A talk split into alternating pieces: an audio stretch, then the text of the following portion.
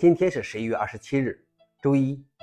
本期是《另一个中国硬核观察》第一千一百九十八期，我是主持人硬核老王。今天的观察如下：第一条，欧邦的八解准备转而采用 XFace。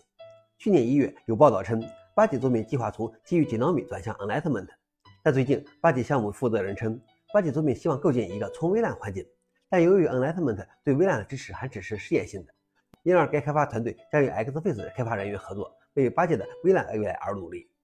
消息来源：Register。老王点评：虽然我一直不批评另一个桌面在到处造笼子，但是目前看起来，无论是 Dynamic、Enlightenment 还是 XFace 都有各自的问题。第二条是 KDE Plasma 的微软支持仅剩一个阻碍。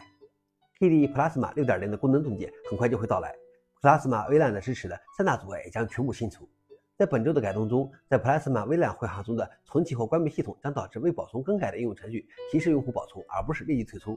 这是 KDE 的最后三个微软问题之一。目前只剩下一个阻碍，并非所有的粘日键选项都能正常工作。该问题也将很快得到解决。消息来源 f o r e n i x 老王点评：怎么感觉一夜之间大家都纷纷快速逃离了 X11 了呢？最后一条是 PHP 8.0生命终结。与所有软件一样，PHP 也有一个稳定的开发周期，以便解决新功能、错误和安全问题。二零二三年十一月二十六日发布于三年前的 PHP 八点零版本将终止支持，安全问题将不再得到修补。而前几天 PHP 八点三刚刚发布，而八点四正在开发中。消息来源：PHP。老王点评：别说八点零，用更老版本的有没有？以上就是今天的硬核观察。想了解视频的详情，请访问随后链接。谢谢大家，我们明天见。